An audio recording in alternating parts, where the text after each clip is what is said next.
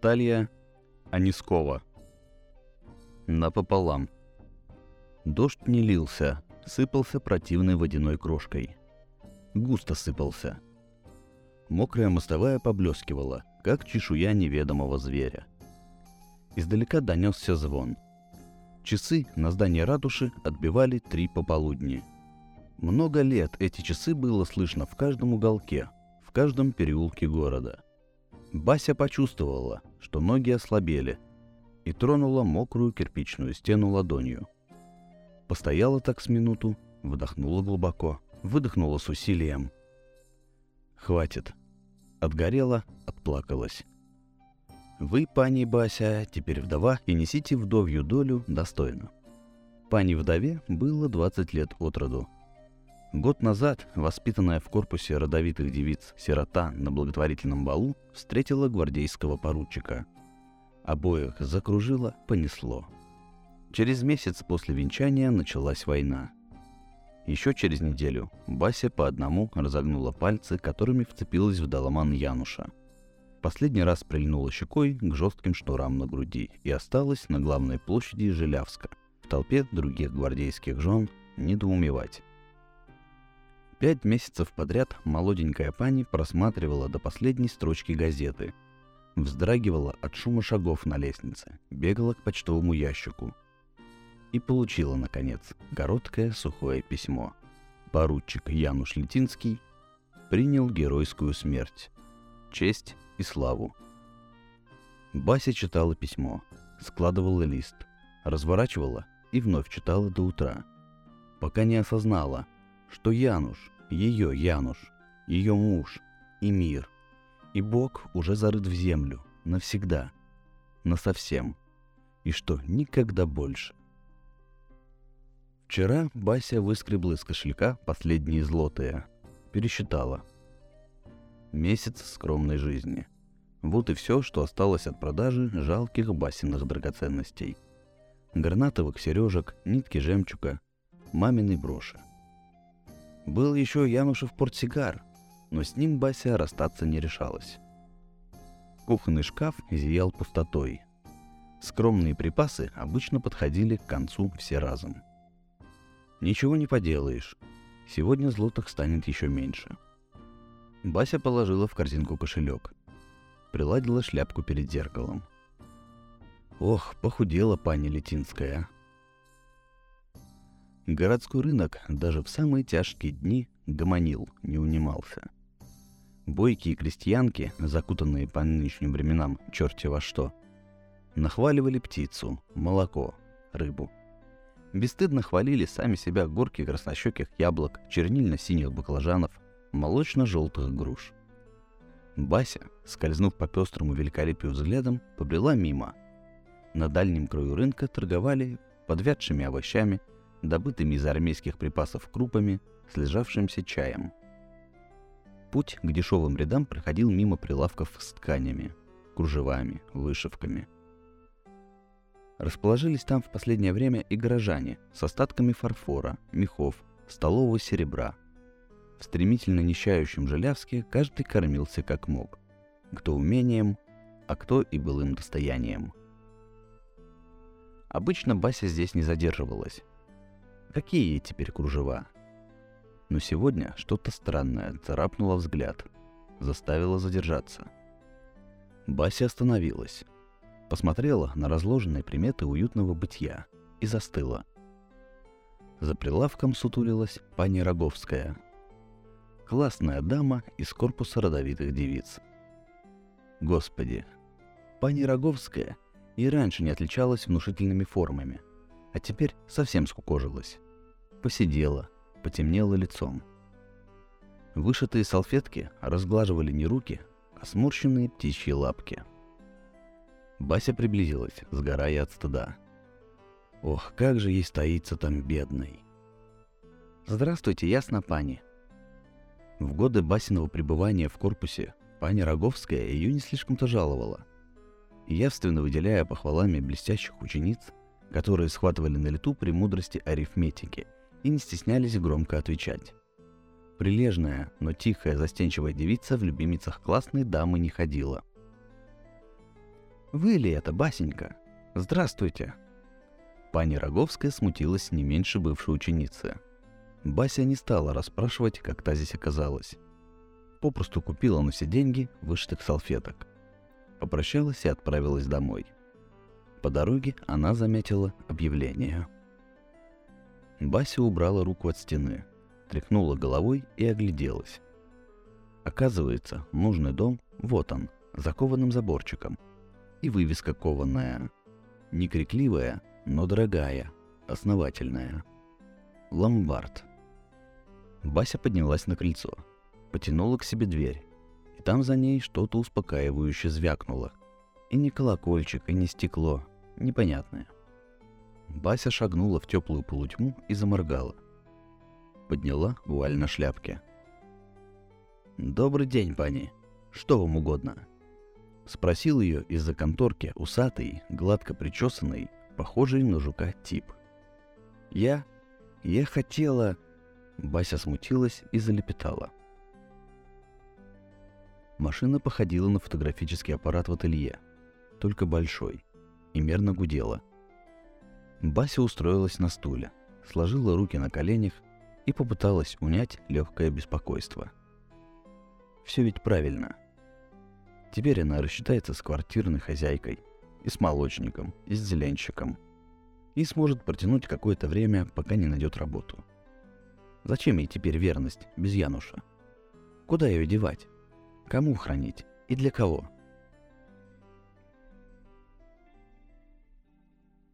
«Иди сюда, дорогой!» У супружницы очередной каприз. Найдет же время, мать ее. Цепляю на физиономию деловое выражение, строю серьезный взгляд. Актер я, в конце концов, или хрен в стакане. Стучу пальцем по циферблату часов. Радость моя, опаздываю на репетицию. Ничего, Горохов подождет, изрекает супружница безапелляционно. Убил бы. Собственными руками. Горохов это режиссер. Он бы, конечно, подождал. Еще бы. Не простого актеришку снимает, а единственного зятя министра культуры – Правда, Горохов к сегодняшней репетиции отношения не имеет. Что случилось, дорогая? Я купила новый эликсир, выпей залпом. Смотрит безмятежно гадина. Белоснежно улыбается. Сколько же проклятых эликсиров эта сучка влила в меня за год семейной жизни. В прошлый раз был суррогат супружеской любви. Мучился два месяца, пока преодолел – Знал бы тот идиот, который его продал, какой стерве предстояло любовь испытать. Меня замутило. «Что за эликсир?» – буркнул я. «Настоящая верность, дорогой. Прекрасный донор. Взгляни на фотографию, у поставщика взяла». На снимке мелкая чернявая лохудра, лупоглазая и кучерявая, как спаниель. Чёртовы ломбарды, Понастроили их на каждом углу. Одна реклама чего стоит. В нашем мире эти качества редкость. Купи и стань счастливым. Мать их. Солнце мое, ты же знаешь, что я тебе и так верен. Знаю, дорогой. Но я же все равно ревную. Пей. Запустить бы этой склянкой в угол, в дребезге. Или выплеснуть прямо в лощеную... Нет, не морду у благоверной аристократическое лицо, к которому примерзло политкорректное выражение. Ладно, что бы там ни было у нее с лицом, склянку мне не вылить и не выбросить. Зять министра культуры должен быть послушным, раз уж ничего особенного из себя не представляет. Покорным должен быть, дрессированным. Проглатываю посланца из черт знает какого средневековья – Подавив брезгливость, целую супружницу в щечку и выскакиваю на лестницу. Репетиция, несмотря на эликсир, проходит успешно. Антураж шикарный. Настоящий сексодром. Партнерша тоже на уровне. Прикинь, говорю после третьего затяжного акта. Моя стерва заставила глотнуть эликсир верности. «А как же ты тогда со мной?» «А так». Меня внезапно разбирает хохот. «У меня, походу, иммунитет».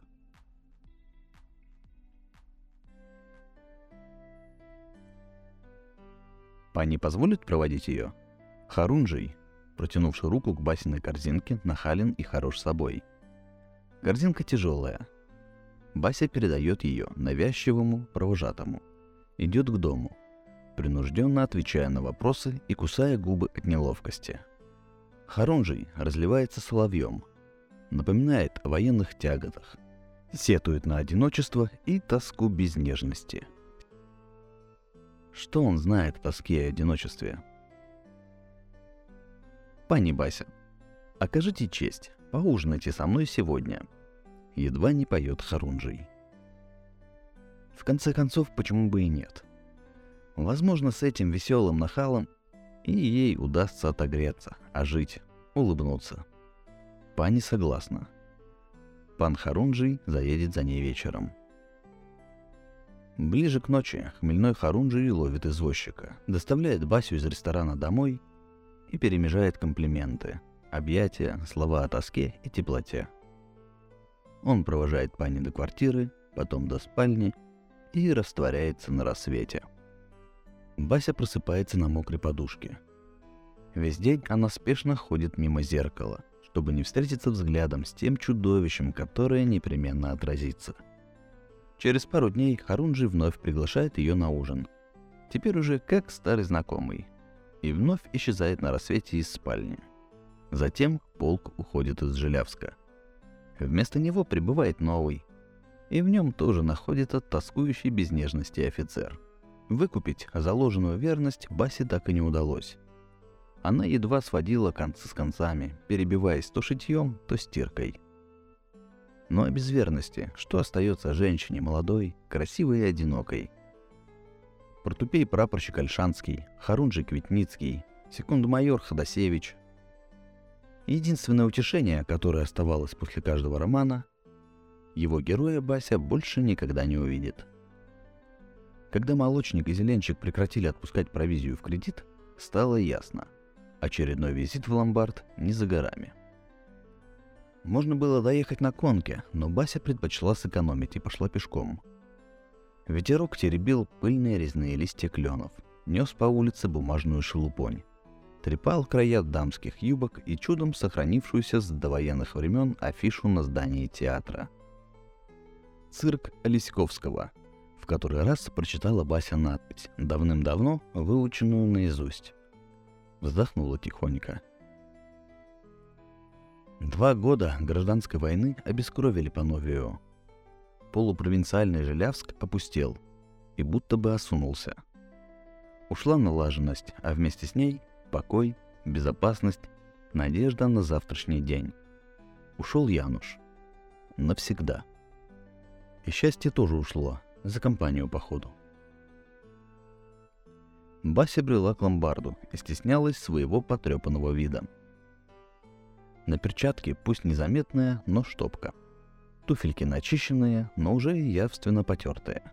Шляпка у Баси последняя и не очень подходит к платью. Ничего, еще чуть-чуть, и стесняться она перестанет. Басю передернула.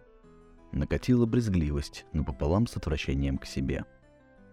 Она перекрестилась наскоро и поспешила дальше. Вновь что-то мелодично звякнуло за дверью. Бася освоилась в полутьме — пригляделась. И похожий на жука ломбарчик, как и в прошлый раз, поздоровался и спросил. «Добрый день, пани. Что вам угодно?» Перед машиной Басю пробрала дрожь. Что будет, если дальше ничего не выйдет с работой? Что придется продать в следующий раз? Пусть ей уже не нужно благородство. На кривой дорожке толку от него мало. Но с чем еще придется расстаться?»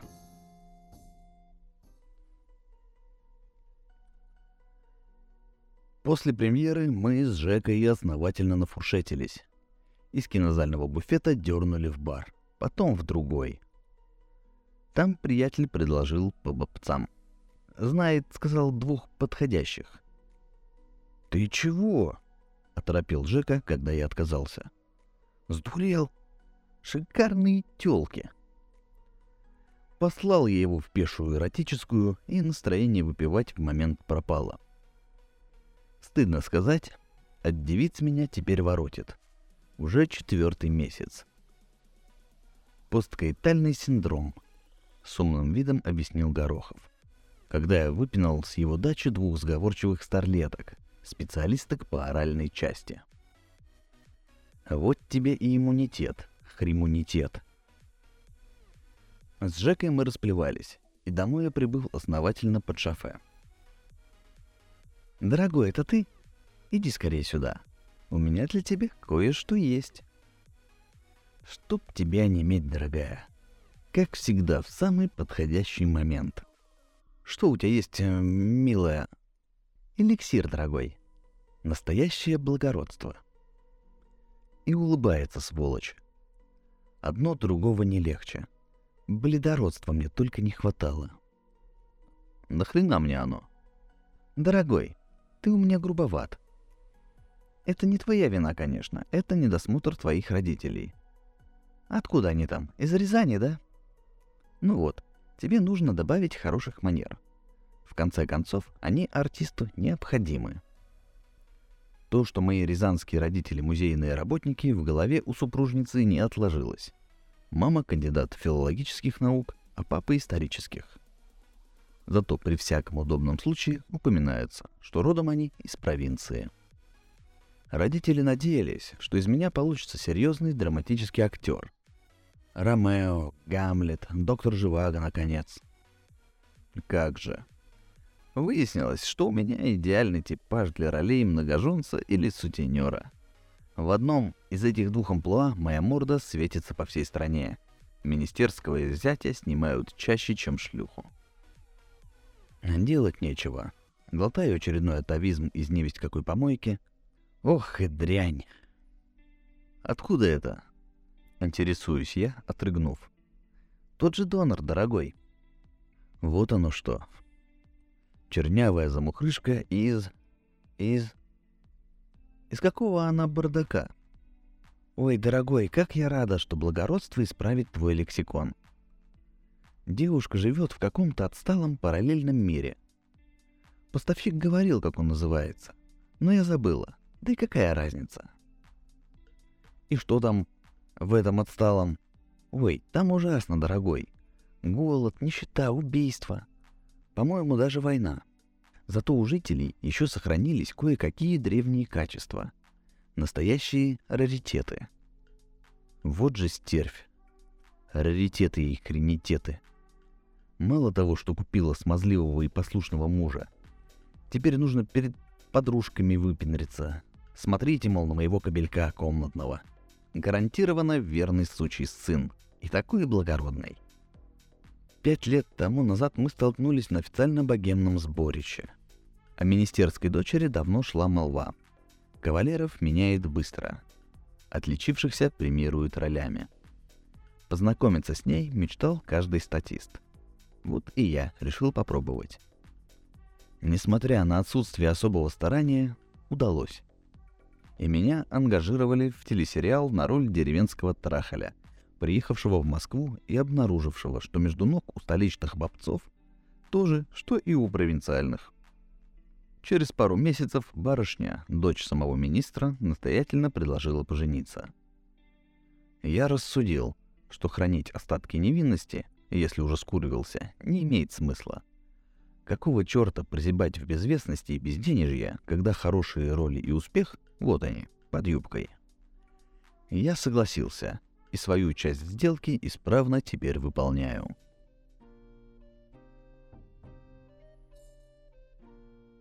Ветер по-осеннему разгулялся, завертел флюгерами. Пригнул к земле старые клены. Завыл. Бася развешивала на веревке мокрые простыни, которые норовили то хлопнуть по лицу, то вырваться из рук. «Ах ты ж псякрев!» высказалась Бася в ответ на очередной хлопок. Выручить за благородство удалось немного. Спустя пару месяцев деньги растаяли, а более доходной работы, чем стирка, Бася так и не нашла. Из квартиры исчезли последние безделушки, изящная мебель, книги. Портсигар Януша тоже исчез. Сгинула в конце концов и сама квартира, где они с Янушем жили. Сначала Бася перебралась в затхлую однокомнатную клетушку за площадью, а вскоре съехала в расположенную на окраине комнатенку, за которую снова нечем было платить. Бася поднялась по лестнице, толкнула дверь плечом. Войдя, поставила таз и, не раздеваясь, упала на кровать. Осточертела. Как же осточертело все. И война, и нищета, и стирка эта бесконечная и почти бессмысленная. Хоть на панель иди. Или в ломбард. Бася перевернулась на спину и уставилась в потолок. Так, что там у нее еще осталось? Доброта осталась. Много за нее не дадут. Образованность какая-никакая. Ее в ломбарде вообще не принимают. Хороший вкус остался. Бася и сейчас нюхом чуяла вульгарность. В миг замечала диссонанс, безошибочно определяла меру. Вкус в ломбарде берут. И платят за него неплохо. И Басе он уже ни к чему. Что ж выходит, прости-прощай, хороший вкус.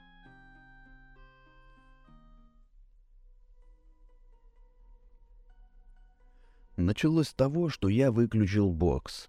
Как только наш отправил этого африканца в нокдаун, взял и выключил. И застыл ошарашенный. Словно это не я мордобой смотреть не стал, а кто-то другой. Пару недель назад выбросил в мусор детектив про шпионов. Потом на съемках, когда Жека залез под юбку статистки, хлестнул его по щеке, на отмаш. Жека потом полчаса от удивления заикался — чем дальше, тем страшнее и чудесатее. На днях женушка в очередной раз изложила тошнотворные инструкции по выводу в свет ее драгоценной особы. Как водится, я поулыбался, покивал, ругнулся про себя и вдруг сообразил. А ведь холеная и зажравшаяся министерская доченька, по сути, нищая и одинокая. Нет у нее ни друзей, ни близких, ни даже дела по душе — Одно притворство только и есть. Господи, да неужели она совсем не знала настоящей любви, раскупилась на мою игру без огонька? А если приобрела меня сознательно, насколько же надо не ценить саму себя? Ко всему прочему, я стал видеть сны, и в них миниатюрную тоненькую брюнетку с большущими синими глазами и крупными черными кудрями, падающими на плечи. Я даже не сразу понял, что эта девчушка, похожая на киношную Мальвину, и есть та самая лупоглазая лохудра, донор из отсталого мира. А когда, наконец, понял, долго не мог прийти в себя. Дальше больше. Мне вдруг стало противно, да и постыдно участвовать в семейственном фарсе. Чего ради надувать этот мыльный пузырь, прикидываясь мужем чужой женщины? Ради славы, денег, с деньгами хорошо, но на тот свет я их не заберу. И в зеркало, когда бреюсь, смотрю не на славу, а на собственную физиономию. И жена была бы наверняка счастливее с кем-то другим. С тем, кто хотя бы доволен положением вещей. Вывод напрашивался очевидный. Нужно разводиться. Так будет правильно. По-настоящему благо. И тут меня будто ужалило. Благородно, значит? полном соответствии с гарантированным эликсиром? Выходит, потребленный месяц назад хороший вкус в придачу к благородству и верности меня все же добил. По здравому рассуждению получалось.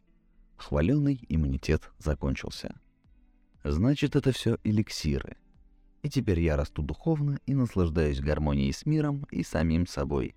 А как же тогда настоящая владелица благородства Мальвина? Та, которая донор хорошего вкуса, верности. Не додумав, я отправился прямиком в ближайший ломбард.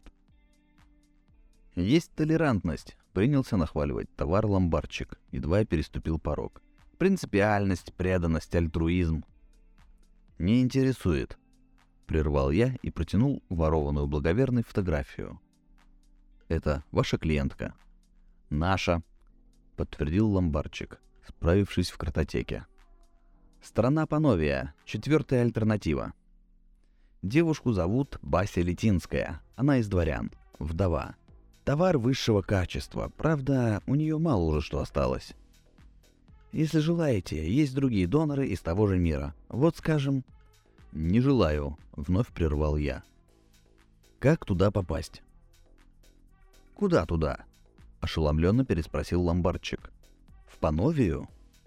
«Зачем вам?» «Тур стоит огромных денег». Забавно. Огромные деньги — приданная моей благоверной. Я там кое-кому сдолжал, а долги, знаете ли, платить надо. Хотя обязательность в нашем мире и несколько устарела. Через три недели я высадился из мудреного вида фуникулера на задний двор приземистого сооружения, огороженного кованым забором. «Извлекайте!» — взял из-за грудки прилизанного усатого субъекта, похожего на древесного жука. Верность, любовь, благородство, вкус — все разом. Не поняли? Что ж тут непонятного, я хочу отдать долг. дайте ко мне адрес вот этой особы. На кухне резко пахло яблоками и корицей. В столовой кофе. И даже книги в библиотеке пахли бумагой, краской, клеем. Бася усмехнулась. Похоже, ей теперь в собственном доме не найти места без навязчивых запахов. В гостиной Бася открыла на минутку окно, положила на поясницу ладони и, встав на цыпочки, вдохнула морозный воздух. Вечерело. На Желявск наплыли вуалево-прозрачные сумерки, какие бывают только в январе, на изломе зимы. Скоро Януш придет. Родной, надежный и заботливый. Благородный, мужественный Януш, вернувшийся к ней с войны и позвавший в жены. Впервые он пришел пять лет назад. Бася еще не знала тогда, что это Януш. Так же, как и сейчас не знала его настоящего имени. Бася в тот вечер вновь упала на кровать, не раздеваясь, и лежала без сил. Ныла спина, соднили руки. В душе скребли кошки. В дверь стукнули. Видать, снова хозяин за квартплатой. Бася кое-как поднялась, отворила. На пороге стоял смущенный молодой человек, одетый не по-здешнему. Он смотрел на Басю, молчал и дышал прерывисто. Высокий, плечистый, ясноглазый. Неуловимо похожий на... «Вы кто?» — оборвала Бася воспоминания. «Пани Летинская, вы меня не знаете», — торопливо заговорил незнакомец, будто боялся, что она его выставит, не позволив досказать до конца. «Я хочу вернуть то, что принадлежит вам. Верность, благородство, вкус. В эликсирах. «Вернуть? Мне? Зачем?» — встревожилась Бася. «Понимаете, они как бы... как бы они...» Незнакомец явственно смутился и запутался в словах. «Мне как бы не принадлежат, они ваши по праву». «Откуда они у вас?» — пролепетала Бася. «Откуда?» Незнакомец утер носовым платком пробившую лоб испарину. Я их купил. Вернее, мне их купили. Верность, потом благородство, за ним хороший вкус. Я принес вам все это. Вот здесь, взгляните. Незнакомец растерянно захлопал себя по карманам. Затем извлек из внутреннего, перетянутой тесьмой, шелковый узелок и стал торопливо развязывать. «Вот же они!» — бормотал он. Этот тип-ломбарчик клялся, что излег почти без потерь. Я заставил его наклеить этикетки. Благородство, верность. Так, возьмите, пани, теперь это снова ваше. Бася замерла. Подняла на гостя глаза. Покраснела от неловкости. Я подумала, медленно, не отводя взгляда, сказала она, что мы, что мы с вами могли бы... Она осеклась. «Что?» — подался вперед незнакомец и вдруг осторожно взял Басю за локти. «Что бы мы с вами могли?» Бася закрыла глаза. «Могли бы выпить», — сказала она тихо, едва слышно. «Эти эликсиры вместе. Напополам».